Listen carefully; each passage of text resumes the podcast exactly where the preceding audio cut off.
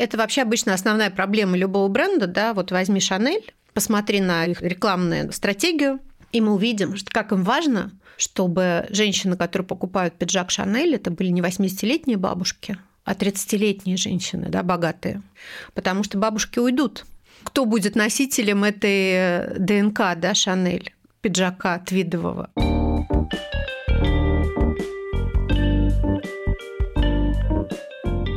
Здравствуйте. Это подкаст «45+.» Подкаст для современных женщин, которые собираются жить лет так примерно 100. Сейчас находятся где-то в середине пути. Я ведущая проекта Юлия Зинкевич. И у меня сегодня в гостях Оля Сергеева, главный редактор Seasons of Life и генеральный директор Seasons Project. Оля, привет. Привет, Юлечка. Я очень рада, что ты сегодня здесь. И ты автор большого комплексного проекта. Э, Seasons э, включает э, в себя и журнал, и фестивали, и школы.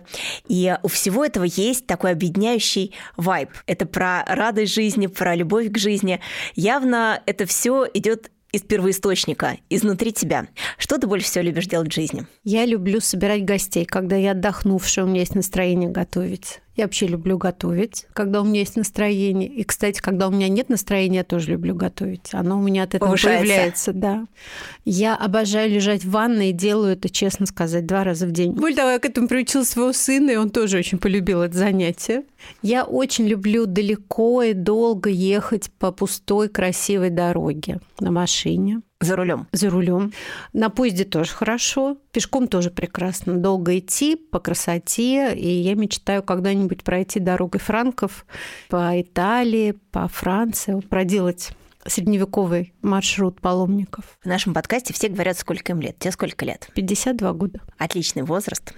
Расскажи, откуда ты такая прекрасная взялась? Мой папа журналист. Ну, такое у меня детское было романтизированное представление о том, что такое эта профессия. Но я понимала, что бывают командировки, бывают интервью, интересные герои, которые становятся друзьями ночные дедлайны. Я пошла на журфак, это был 89 год. Я очень легко поступила, надо сказать сдав на три тройки.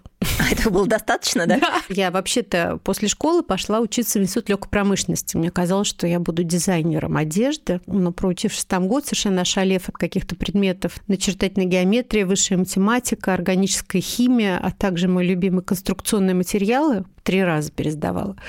Я ушла, и тогда всем сказала, что люди обязательно должны получать высшее образование, что нельзя нигде не учиться.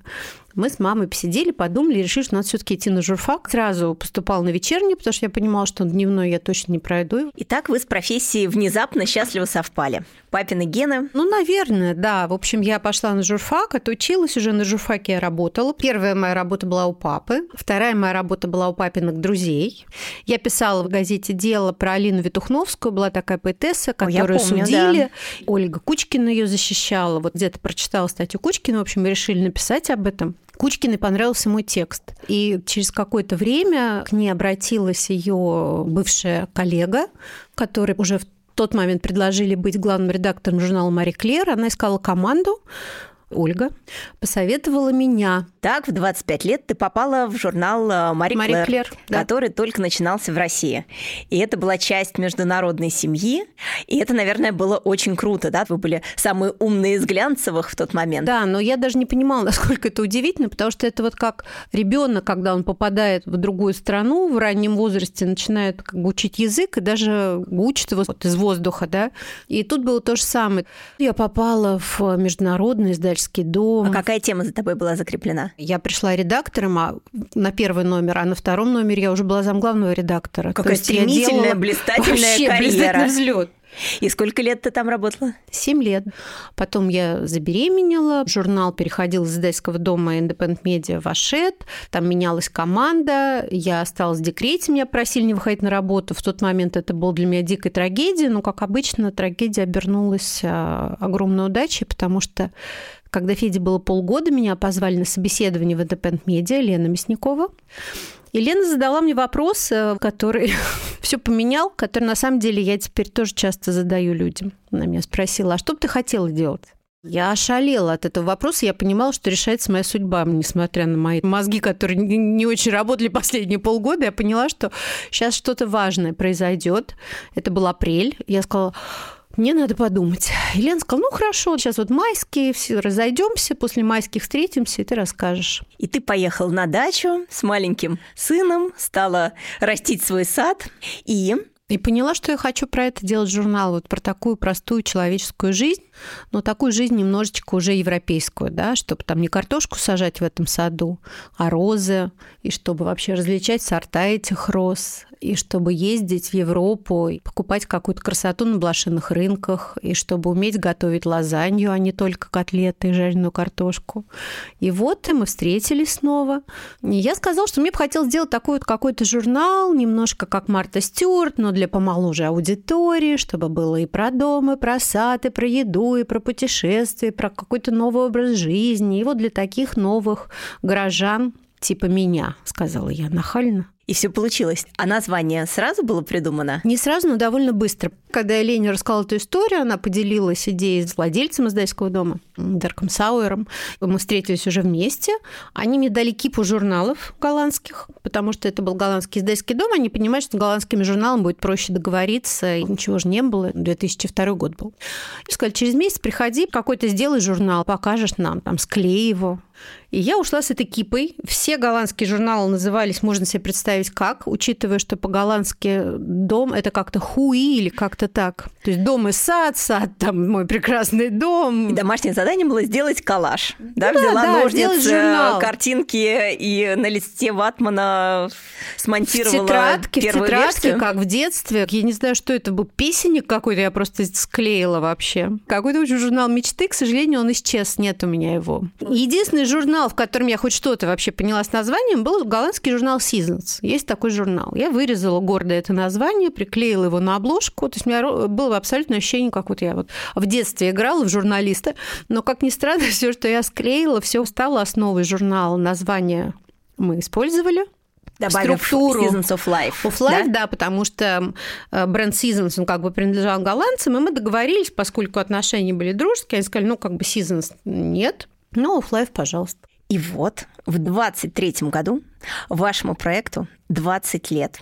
Это удивительная совершенно выслуга лет. Это просто вообще феноменальная для глянца на российском рынке, при том, что вообще эта ниша совершенно рассыпалась. Сейчас как-то она пытается собраться обратно, да, и появляются новые издания. Пожелаем им удачи. Но вам 20 лет. Это очень последовательный путь. Давай расскажем, из чего вообще проект Seasons of Life состоит вот в 23 году. В 23 году это независимые медиа. Мы уже давно не часть издательского дома. Мне кажется, мы должны рассказать про то, что в какой-то момент э, после кризиса было два варианта. Либо проект будет закрыт, либо тебе было предложено выкупить лицензию, а дальше выплывать, если выплывешь, да, и ты решила стать бизнес-вумен и уже без защиты и без издательского году. дома за спиной э, все попробовать сама Получилось. 2010 год, 13 лет. Угу. Очень серьезно. Так, и сегодня, в 23 году, что м-м, есть? Журнал как основу проекта по-прежнему. Моего упрямства хватило на то, чтобы всегда считать, что без бумажного журнала не будет Seasons, хотя разные бывали мнения людей, которые были не в команде. Не просто без бумажного, а на хорошей бумаге. Это толстая книжка с неплохим тиражом. То есть я знаю, что 8 тысяч э, экземпляров 8, у каждого 10, номера. да, в зависимости от времени года. Продолжаете его на сайте, в соцсетях, да, я знаю, что у вас там больше 100 тысяч подписчиков э, да, в запрещенной сайт, сети Инстаграм, Телеграм дети, Телеграм маленький, но он тоже подрастает, а, школа Seasons, которую я очень люблю, которая... Что такое школа Seasons? Она существует давно, с 2009 года. Кого и чему вы учите? в конце 2008 года уже существовали фестивали Seasons, уже был журнал, уже было много творческих людей, которых мы знали в Москве, там, в России. Тогда еще не было названия «Креативный бизнес», но, в общем, мы были именно им просто мы еще так не назывались. Мы э, с Женей Казарновской, с моей э, коллегой, подругой, креативным директором Season в тот момент, вдруг наткнулись на программу какого-то лондонского колледж of art, некие short courses. Мы начинаем читать программу, понимаем, что просто какая-то невероятная красота, что люди там за два месяца, за какие-то Christmas, значит, courses, Easter courses, да, когда... Учатся чему? То у них там рисунок, то у них какой-то creative writing, то у них какой-то курс истории искусств. Это для взрослых людей, которые уже получили высшее образование, и они вот такой вот имеют фан и чему-то учатся при этом. И оказалось, что у этого есть название, то самое вот edutainment, да, education плюс entertainment. И мы поняли, что мы хотим такую школу сделать, а почему нет? И сейчас школа существует в формате коротких курсов по разным темам. А какие темы у вас? Какие-то курсы имеют отношение к наполнению журнала. Это могут быть либо тексты, либо визуальные какие-то истории. Что-то имеет отношение к удовольствию от жизни, да, там, поесть гастрономические вечеринки, узнать какие-то интересные рецепты, попеть хором и как-то гармонизироваться. Какая. Да, хор, кстати, достиг какого-то апогея вообще своей популярности. Это некие регулярные встречи, приходят одни и те же люди, то есть они спелись уже? Они спелись настолько, что в этом году мы открыли второй день. Мне то кажется, есть... я хочу ходить в этот Это кружок. невероятно, на самом а какой деле. репертуар? Ой, ну там очень современный, очень классный репертуар. То они Земфиру поют, то они там поют Маю Кристалинскую. И это просто какой-то невероятный кайф. Это реально самый дружный курс из всех курсов нашей школы, а их у нас немало. Ну вот есть такой формат литературной кухни, когда люди приходят и готовятся ужин по мотивам какого-то произведения, и люди говорят об этом произведении, об авторе. Есть даже не курсы, а это разовые какие-то мастерские, когда приходят дети с родителями раз в сезон. Это называется «Великаномания». Ведет это Юлия Великанова, которая в свое время придумала «Мамин садик», один из наших проектов, который теперь уже независимый. И Юля с детьми, с родителями рисует одна из стен студии у нас закрывает является огромным куском ватмана. И дети там начинают рисовать весной цветы, летом яблоки, осенью листья, в общем, какие-то создавать свои миры. Вся студия потом залита зеленой краской. Ну, к счастью, это гуашь, все отмывается. Это, конечно, самый безумный выходной день сезона. Вы, конечно, гремели с фестивалями. Я знаю, что вы 17 лет делали фестивали, и вы были, по сути, первые. И у меня дома очень много предметов, которые я впервые увидела, собственно, на фестивалях Seasons и польская керамика, обложки для документов с веселыми картинками. 17 лет, по 4 фестиваля в год, то в саду Эрмитаж, то еще в каких-то таких вот центральных локациях. Какая сейчас судьба фестивалей? А мы их перестали делать, когда началась пандемия. Сейчас просто мне кажется, что не, не, не время для больших праздников. Мы пока перешли в такой более камерный формат, делаем небольшие маркеты в студии. Это уже не 100 участников, как Конечно, было это не 100 участников маркета, это не 50 участников фудкорта, это не концерт, на котором поет Нино Катамадзе или Налич или Мазаврейбе. Да. Ну, как бы такое время, да, и надо, мне кажется, потерпеть. И я очень надеюсь, вот в следующем году фестивалем Seasons тоже будет 20 лет, 24 2024 году. Может, все-таки смилостивятся там над нами в этой небесной канцелярии, как-то сделают так, что мы сможем их отпраздновать. Есть еще какие-то ингредиенты? Я знаю, что у вас есть какие-то спецпроекты. Есть, да. Мы делаем какие-то клиентские проекты. У нас был опыт создания книги э, с шестью посольствами северных стран об ответственном отцовстве. Ух ты! Северные папы. Какая тема! Да, очень классная получилась книга. Издали ее «Миф». Что еще у нас есть? Есть конкурс мейкеры. Это скорее наша социальная миссия. Это не то, чем мы зарабатываем, это то, во что мы вкладываем силы. И это конкурс для э, представителей малого творческого бизнеса. Вы, по сути, и помогали вот этим крафтовым да маленьким производством да. быть проявленными, да? То да. есть вот мейкеры это вот с тех времен с фестивальных это вы их собирали и продолжаете да. поддерживать. Просто в какой-то момент мы поняли, что их стало, к счастью, уже так много, что это можно немножко формализовать, придумать конкурсы, как бы уже награждать лучших. Но а, у нас это про самые интересные стартапы. Одно из условий конкурса, что твоему бизнесу должно быть не больше трех лет. Там есть э, номинации, и, как правило, это всегда предметы декора, керамика, игрушки, одежда. Ты всегда видишь, что в тренде. Присылают около 300 заявок. И вдруг там в какое-то время было куча деревяшек, да, вот эта вот деревянная посуда такая немножко вся кривоватая, природная. Потом, значит, такие смешные тоненькие украшения.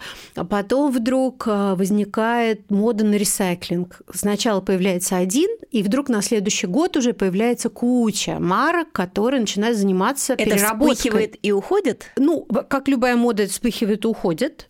Но у этого, конечно, срок все-таки достаточно длинный, это же там не цвет а сезона, да, то есть все равно мы понимаем, как это уходит, да, вот ровно как в фильме «Дьявол носит Прада». Сначала появляется голубой цвет на подиуме, а потом он появляется в э, гипермаркете на полках. Тут то же самое, то есть сначала это вот мелькает где-то ну, как Денис Милованов. Помнишь вот этого прекрасного совершенно мастера, который делает такую брутальную, мощную деревянную мебель, тоже мебель, деревянную, да. да, просто вот это на уровне искусства. А потом ты видишь, что люди начинают делать какие-то тарелки вот с этими грубыми необработанными краями деревянными. Это же все как бы оттуда. То есть всегда есть э, звезда, да. и за ней тянутся. Да, и Денис, кстати, был у нас в первом конкурсе мейкеров победителем. Мы вот, кстати, в прошлом году посмотрели вообще, сколько выжило брендов из там Кстати, за эти интересно. 10 лет закрылось, ну там 20 что ли процентов. То есть я считаю, это не так много. Чаще для людей это не э, бизнес, а любимое дело, которое не бросают. Не бросают. И более того, я так понимаю, что они в этом успешны, потому что была пандемия, это сложные годы, там просто это не хлебное время, когда Создали ты там спрос. работаешь директором по маркетингу, а там, значит, в субботу-воскресенье керамикой занимаешься.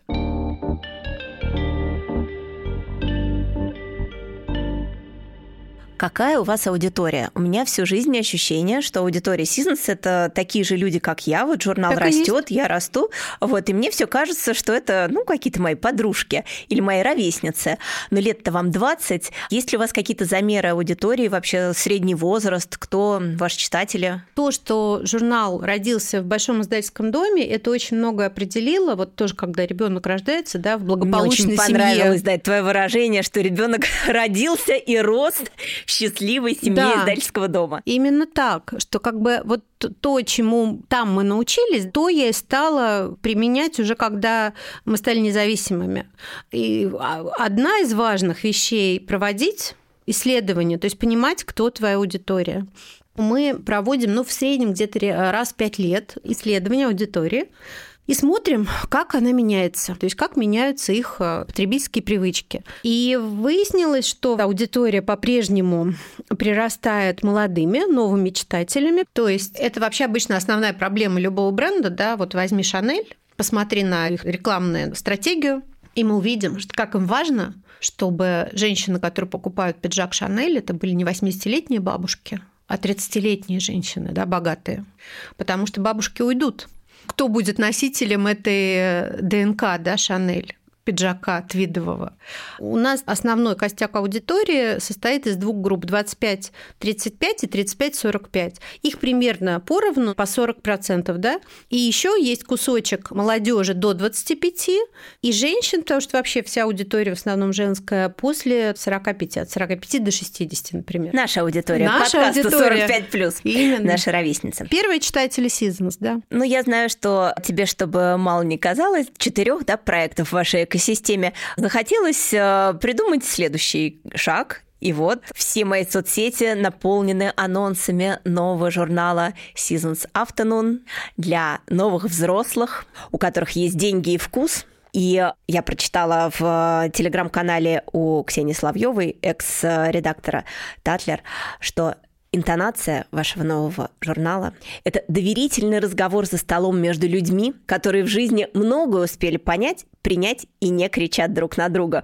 Очень мне понравилась сразу такая установка на дружеское общение. Да, она очень правильно сделала вывод, продолжила нашу мысль. На краудфандинговой платформе «Планета», где мы собираем деньги на этот журнал, написано, что да, это по интонации разговор своих за большим столом, когда люди сидят с вином или с чаем и говорят обо всем. А что было? Какое кино ты посмотрела? Как твои родители? А вот что у меня с ребенком? А что с работой? А что с любовью? Крутая тема, что у вас настолько вовлеченная аудитория, что можно кинуть клич, сказать, ребята, скидываемся, у нас хорошая идея. Если она вам нужна, давайте реализуем ее сообща. И что люди спешат скидываться. Так что вас видно, слышно, и аудитория за вас. А потому что, мне кажется, это впервые в жизни, когда Seasons э, попал в какую-то универсальную тему. Мы все-таки очень нишевый продукт, но вот это вот желание узнать, что, что за этой границей, да, мы все там окажемся. И нам всем хочется, чтобы нам там было хорошо, чтобы там уже была освоенная земля, чтобы мы там были красиво одеты, востребованы, влюблены, одиноки или не одиноки, чтобы нам там было классно. Да, желательно здоровыми, чтобы мы там были. Опять же. И чтобы у нас э, были вдохновляющие моменты в жизни и круг общения. Да, несмотря ни на что. Собственно, случилось так. Э, мне исполнилось 50 лет, и накануне вот этого юбилея меня стало крячить. Как мне кажется, это происходит с большинством людей накануне 50-летнего юбилея. И вот когда я приблизилась к этой, как мне казалось, какой-то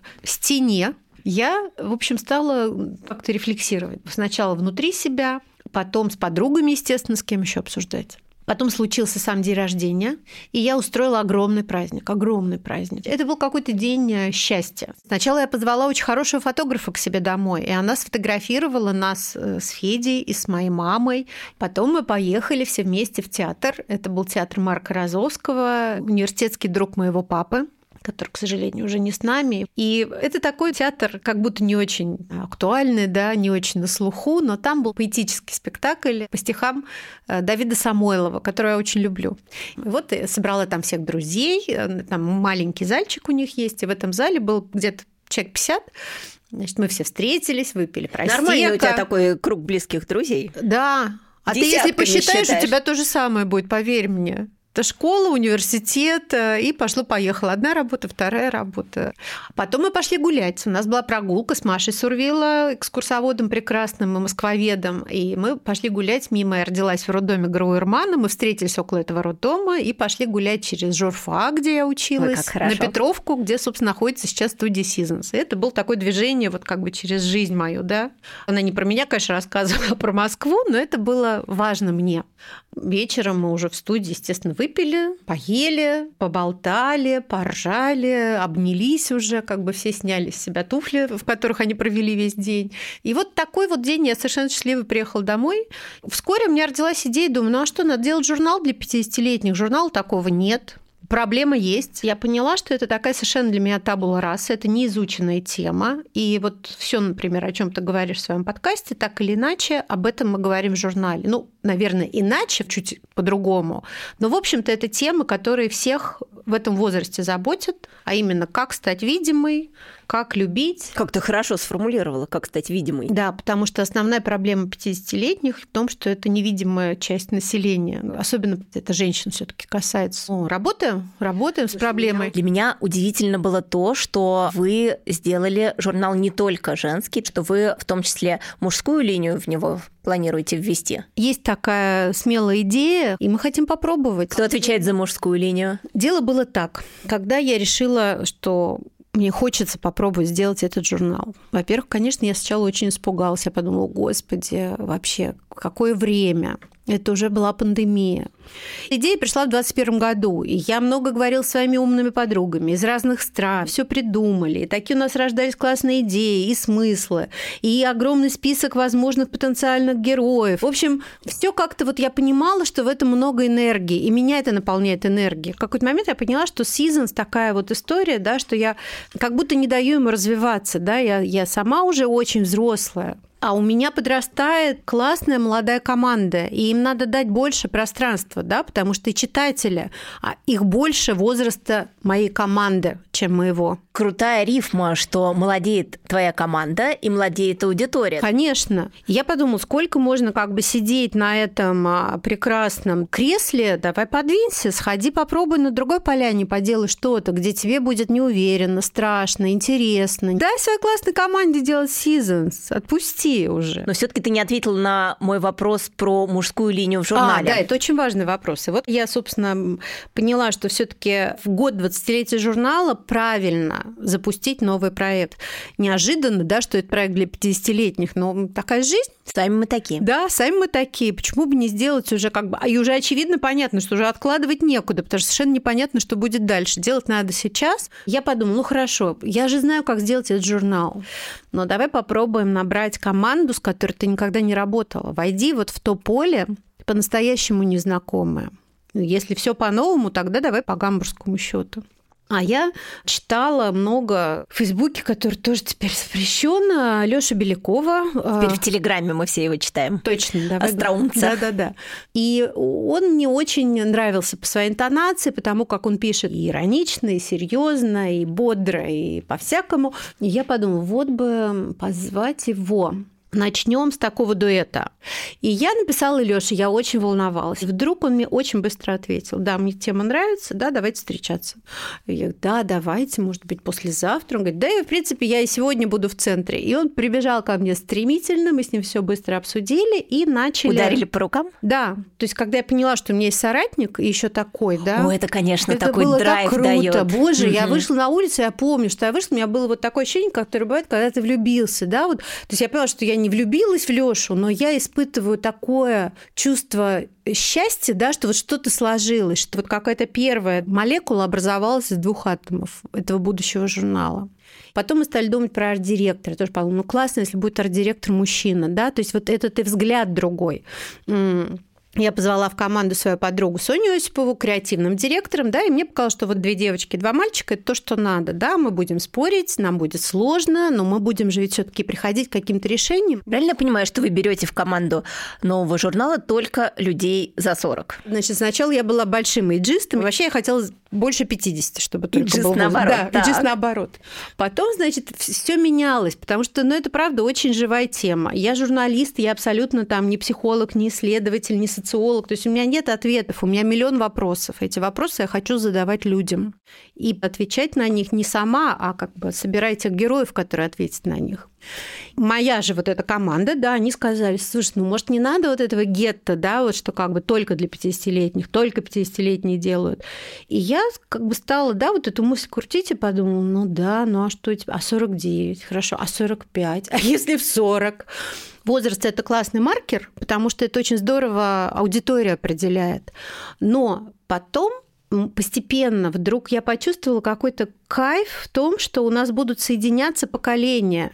И, например, историю про 50-летних героев будет снимать 30-летний фотограф, а 30-летний иллюстратор будет рисовать э, иллюстрации к статье про Изабеллу Расселини. И это так все стало интересно, это как еда, в которой много специй. И да? сложился нормальный, сбалансированный коллектив, да. где есть представители разных возрастов, и мужчины, и женщины. Да, вот у нас около 40 авторов, которые делали этот журнал. Сколько же страниц в этом номере? 132. 20 Вау. материалов, есть визуальная всегда история, текст, значит, около 40 человек. А младшему 22 года, а старшему 67 лет. Разве это не классно? Да, отлично вообще.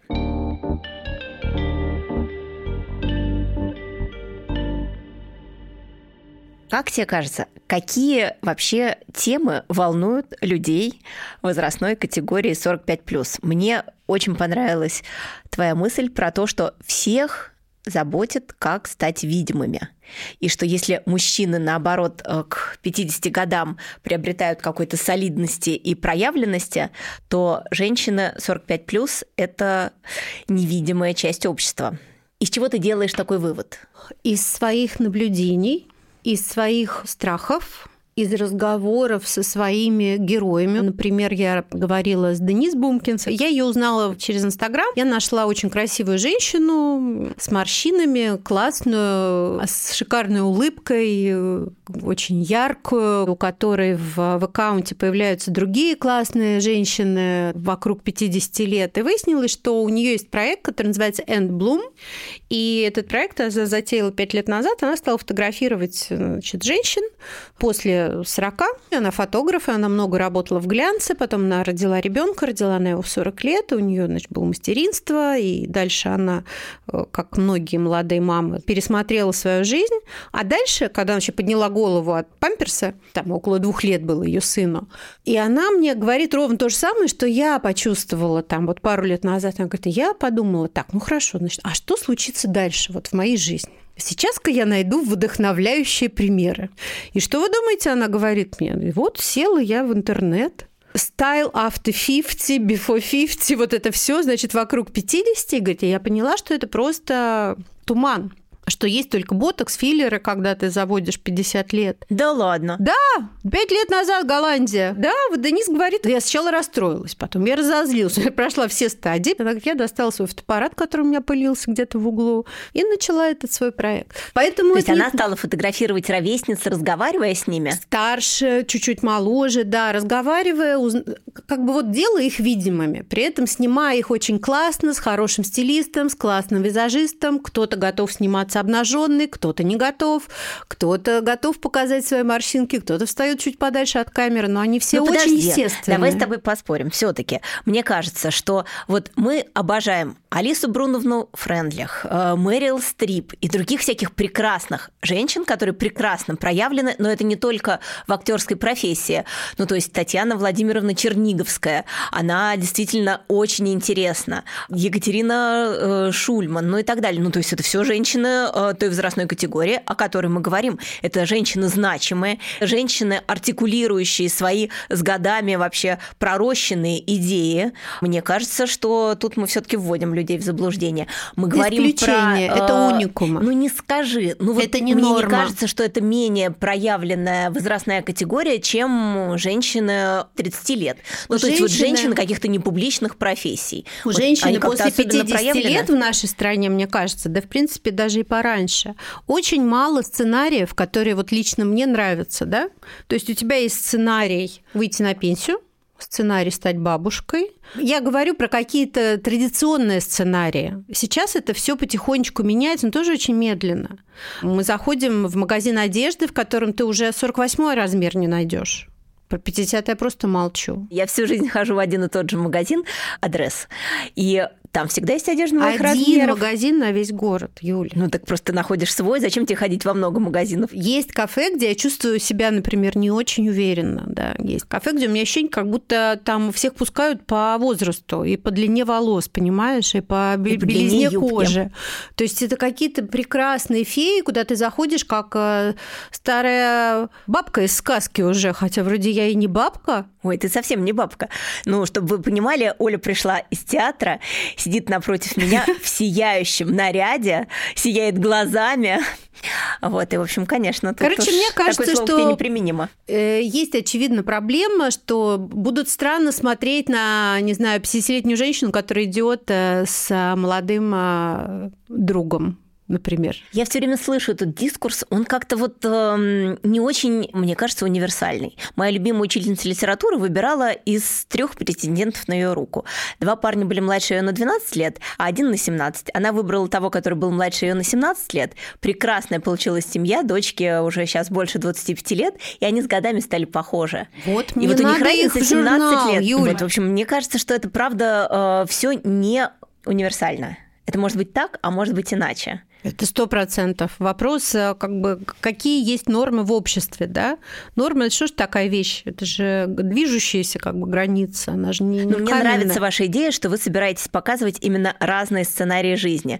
Вот у меня такой же подход в подкасте. Мне кажется, из многообразия сценариев моих героинь, из разных взглядов и убеждений, которые ложатся в основу выборов, э, действительно складывается вот эта вот мозаика, что какими мы можем быть, мы можем быть любыми. Угу. Угу. Это важно. Давайте через запятую перечислим темы, которые вы наметили в Seasons Afternoon. Темы сильно отличаются от Seasons, э, хотя в названии есть Seasons, потому что все таки это одна семейка.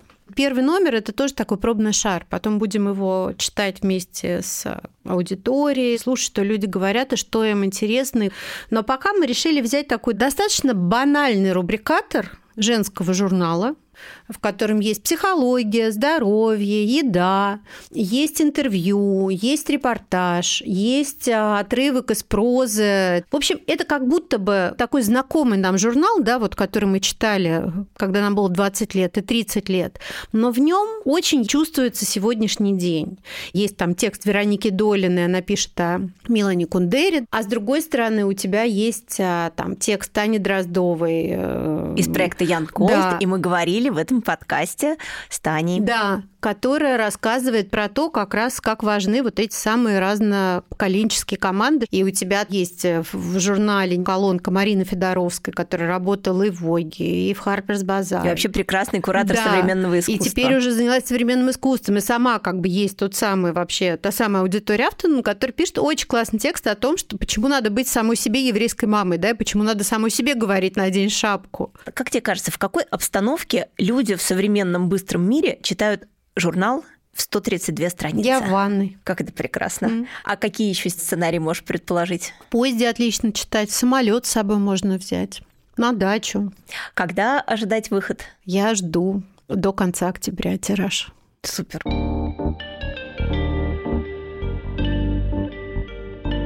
Вот у тебя много проектов, ты придумала себе еще один, который занимает тебя, я смотрю, всерьез. И э, вообще, хватает ли тебе времени на все, что тебе хотелось бы делать в жизни?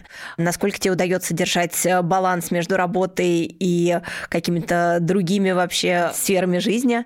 Вообще, тема делегирования, ради которой мы сегодня в том числе встретились, это у меня слово осени. Я прям картинку такую вижу, что голубое небо, а, желтые листья, и вот висит такая табличка для меня вот в небе делегирования. Я вот прям мечтаю этой осенью разгрести себе немножко а, поляну и передать другим то, что хочется делать не очень. А у тебя как с этим обстоит?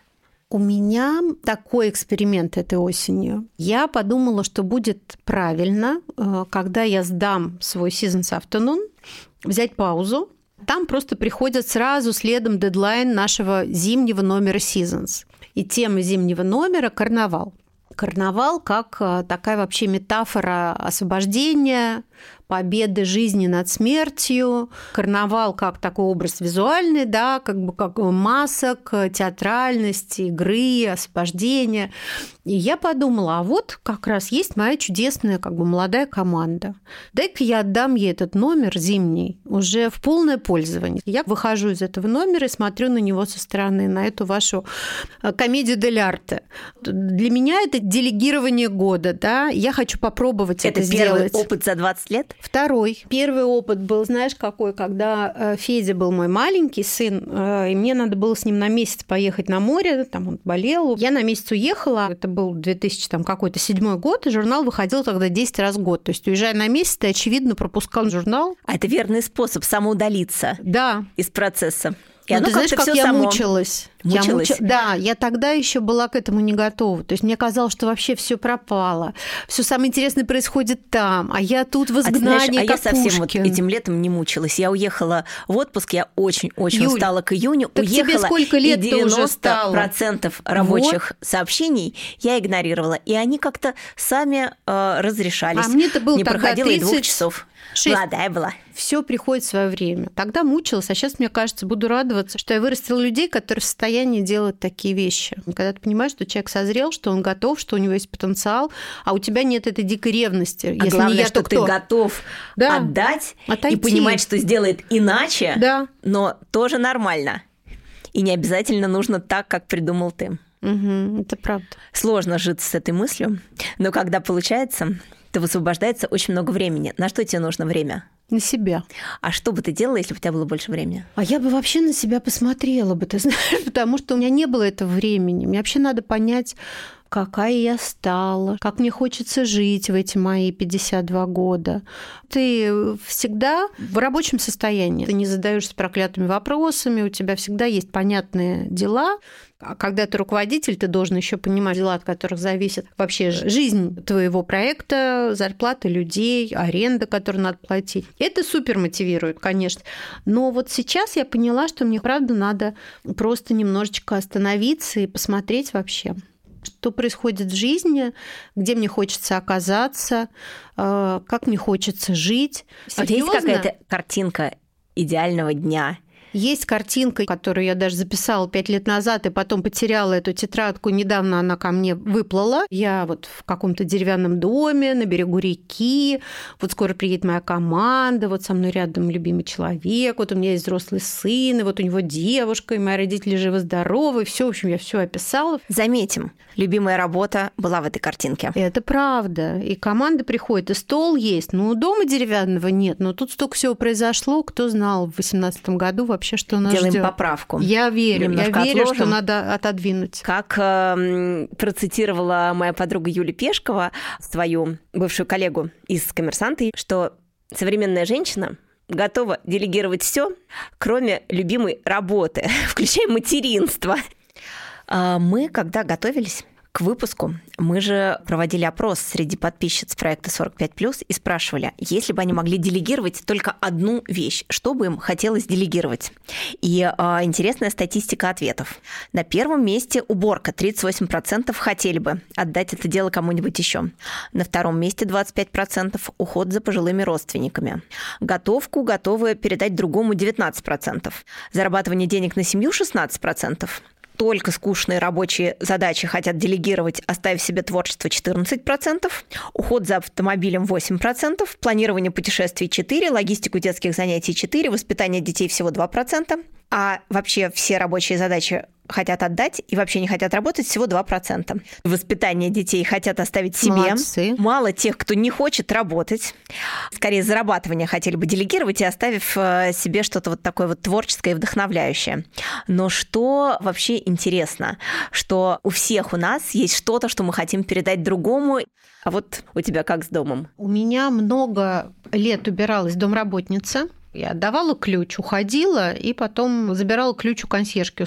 Ну, а понятно, что другой человек, у него же своя логика. И вот я помню, что я, когда приходила, не могла найти какие-то вещи. Не то чтобы они исчезали бесследно, просто она их убирала куда-то, куда ей кажется правильно. А в какой-то момент, по-моему, когда пандемия была, и мы все как бы сели дома, я думаю, ну, давай-ка я попробую сама убраться, вдруг я умею. И я поняла, что, во-первых, мне это нравится, как будто я вернула себе контроль над своей жизнью. И более того, я дошла постепенно, несколько лет, кстати, у меня это занимало, я дошла до каких-то углов, до глубин моего подсознания, где были такие вот бардаки, куда засовываешь там балкон у меня такой имелся. И я его как будто не вижу, он за шторами, и вот ты туда накидываешь, накидываешь, накидываешь, а однажды уже не можешь выйти на него. И вот я разобрала его, и мне кажется, что это очень все важные вещи, которые на самом деле символизируют порядок какой-то возникающий в голове со своей собственной жизнью. Но это верный способ, на самом деле, когда тебя тревога или какое-то беспокойство одолевает, разобраться в пространстве очень помогает. Ты разгребаешь письменный стол, разгребаешь все вокруг, стол, книги, и в голове проясняется. Да да. известное дело, да. Да, разобрать и выкинуть какие-то или там отдать старую вот эту посуду. То есть, когда я говорю, ну зачем мне вот это вот эти две чашки, это блюдце, это от чего-то оставшееся. Ну, кстати, у меня мама все выкидывает. У мамы вообще шикарный лайфхак. Это не про делегирование, но не могу не поделиться. Она каждые полгода обязательно убирается и что-то выкидывает. А я тоже так делаю. Я либо отношу в черити шоп mm-hmm. благотворительный, на Авито продаю какие-то хорошие, но ненужные вещи. Очень перезапускает mm-hmm. жизнь. Ты знаешь, я вот о чем сейчас подумала. Мне кажется, делегировать надо только то, что ты знаешь, как это делать, и тогда ты это можешь делегировать. Вот я, например, могла долго не платить за квартиру, потом какие-то штрафы приходили. У меня были такие периоды в жизни. То есть вот это мое взросление, мне кажется, оно было очень затянутым. Для меня вот любой бюджет, это был просто кошмар. И были ситуации, когда я чуть не потеряла журнал. То есть мне настолько не хотелось в это влезать, в деньги, понимаешь? Мне так нравилось делать съемки, придумывать, делать фестивали, а вот это вот сесть и посмотреть бюджет. Но это же э, все-таки такая ситуация, в которой точно лучше передать другому. А, мне Но кажется, пока что я как... не научилась смотреть в этот бюджет, я не могла это передать другому, потому что я вообще не понимала, что я передаю. алгоритм, ну, потом... Ну, конечно. И я вообще должна понимать, сколько передаешь. денег на счету. Я каждый новый проект начинаю с того, что а, осваиваю вообще схему, понимаю, да. что да, работает, и тогда э, ты да, знаешь, крутится, что ты даешь. И тогда уже понятно, да, что спрашивать. И, и когда мне, например, говорят, а вы вообще представляете, из чего состоит моя работа? Я представляю, из чего состоит работа каждого человека в Seasons. И на самом деле совет, что всегда надо делегировать из конечного результата. То есть ты должен сказать, что должно получиться на выходе, чтобы человек не гадал, и чтобы у вас был единый образ результата. Ну, есть целый набор вообще проверенных временем э, советов э, по делегированию. Во-первых, нужно передавать дело только тому, кто готов его на себя принять. Не стоит делать это в последний момент. Нужен запас времени для того, чтобы человек вообще успел войти в тему и действительно справиться с ней за заданный период времени. А если ты попробовал одного человека, второго, и не сложилось. Нужно искать до того момента, пока ты не найдешь мотивированного человека, который будет рад этой задаче. И главное, нужно принять мысль, что другие сделают не хуже, но по-другому. Есть ли у тебя советы в области делегирования? Перестать думать, если не я, то кто? То есть перестать считать, что ты единственный, кто может это все сделать. Есть и другие люди. Если для вас это первый опыт делегирования, советую просто физически уехать. Сделать так, чтобы вас не было в этот момент ни в чате, ни в рабочем пространстве, дома. Просто исчезнуть физически на время этого проекта. И на самом деле, если мы говорим про рабочую да, ситуацию, спрашивайте людей, что им хочется делать. Смотрите все время на команду, это живой организм. На самом деле я уже отчасти это наладила, и мне в этом помогла наш такой многолетний Seasons-консультант, которая нами занимается уже, мне кажется, лет 10, Света Анурова. Она пришла в 2012 году, по-моему, к нам в Seasons, через два года после отделения Seasons, и очень важно было там какие-то простроить наши внутренние отношения. В общем, она разгребла этот бардак. И вот пару лет назад, э, в очередной раз придя, какой-то у меня был некий запрос для новой команды, которая в тот момент снова как бы подсобралась. И я сказала, что, знаешь, у меня вот моя внутренняя собственная проблема, очень много дел, они не кончаются, я все время включена во все, я не могу совершенно расслабиться, и это длится длится годами. И она сказала, слушай, сколько у тебя человек вот в подчинении, в таком ежедневном, кого ты контролируешь? Вот есть 15 человек в команде, я их всех контролирую, да, то есть каждое дело каждого этого человека, оно со мной утверждается. Ты не можешь его выпустить из головы. Да. Она говорит, знаешь, это вообще неправильно, значит, у руководителя должно быть не больше шести подчиненных, скажем так. То есть у тебя должно быть максимум вот шесть человек. Это руководитель направлений. И не важно, что у каждого этого руководителя направления под ним будет пусть один человек в твоем случае, да, то есть у тебя их всего 15, да, а должно стать 6, да, значит, будет так. Возможно, какой-то руководитель направления останется вообще одним, да, у другого человека будет там трое в подчинении. Это тоже не принципиально. Принципиально, что ты спрашиваешь и даешь поручение вот этим шести людям, а не 15 у тебя уже высвободится время, поверь мне. И так и было. Интересно. Я не знала про эти шесть человек, потому что когда говорят, что в подчинении у директора завода 80 тысяч человек. Вот а как вот он это теперь делает? мы знаем, что это структура, скорее всего, угу. что есть условно там шесть заместителей по разным направлениям, у каждого заместителя есть там, значит, свой отдел, и в каждом отделе есть тоже вот эти свои такие пучки э, связей. Я нам с тобой желаю и слушательницам, чтобы мы могли передать другим те дела, с которыми они справятся лучше, высвободить себе время, отдав уборку, имея ресурсы на то, чтобы пригласить уборщицу, высвободить время для того, чтобы кататься на велосипеде, в выходной день смотреть на небо, идти в театр красивый. Желаю каждой женщине, чтобы были ресурсы, потому что самый распространенный ответ, чего вам не хватает для того, чтобы передать э, другим какие-то дела. Не хватает обычно ресурсов финансовых, э, людей вокруг, кому можно что-то перепоручить если э, нет э, денег на няню, чтобы были такие друзья, которые согласятся перехватить э, ребенка, если ты уезжаешь, чтобы кто-нибудь посидел с твоей собакой, чтобы все это как-то разрешалось. Для этого, мне кажется, нам нужен круг близких друзей, с которыми будет взаимообмен. Да, вот те самые свои за одним большим столом. Ну что же, журнал Seasons Afternoon мы ждем. Спасибо, что пришла в студию подкаста 45+. У нас есть социальные сети. Пожалуйста, приходите к нам в Телеграм и в запрещенную сеть Инстаграм, а также на всех платформах, где вы нас слушаете. Нам очень важны ваши сердечки, лайки, комментарии, рекомендации подругам. Не скупитесь на ваши реакции. Мы их ждем, благодарны за них. Оль, спасибо. Тебе спасибо. Я не рассказала, как мы с тобой познакомились. И это такой э, пост скриптум а, нашего эфира. Это был какой-нибудь 2000 наверное, да, да. год. Я была э, юным иммигрантом в Тель-Авиве. Очень мне это нелегко давалось. Э, после центра Москвы я не вполне понимала, зачем мне э, надо жить в маленькой стране, в маленьком городе и очень далеко от э, друзей и культурного досуга. Ну, это было довольно грустное состояние, и мало в э, тот момент у меня было каких-то вот ярких пятен в той жизни. И тут тут наступил Новый год, и у меня было очень мало знакомых в Тель-Авиве, они все остались в Москве. Я была в гостях у одной из немногочисленных знакомых под Новый год, и вдруг она говорит, сейчас придет моя подруга из Москвы, Оля, редактор Мари Клэр просто вошла рождественская звезда, вошла походкой от бедра, нереальной красоты, девушка с бесконечными ногами в чем-то ярком, такая вот наполненная вообще каким-то светом, и все вокруг осветилось. Это была Оля. Тогда я ее увидела впервые. И все вот эти вот мои какие-то страдания, маленький ребенок на руках, я в чужой стране. Я думаю, боже, э, вошла фея из другой моей московской жизни. Это был такой знак, что что я здесь делаю. Потому что жизнь, она там, там вот эти вот наполненные люди.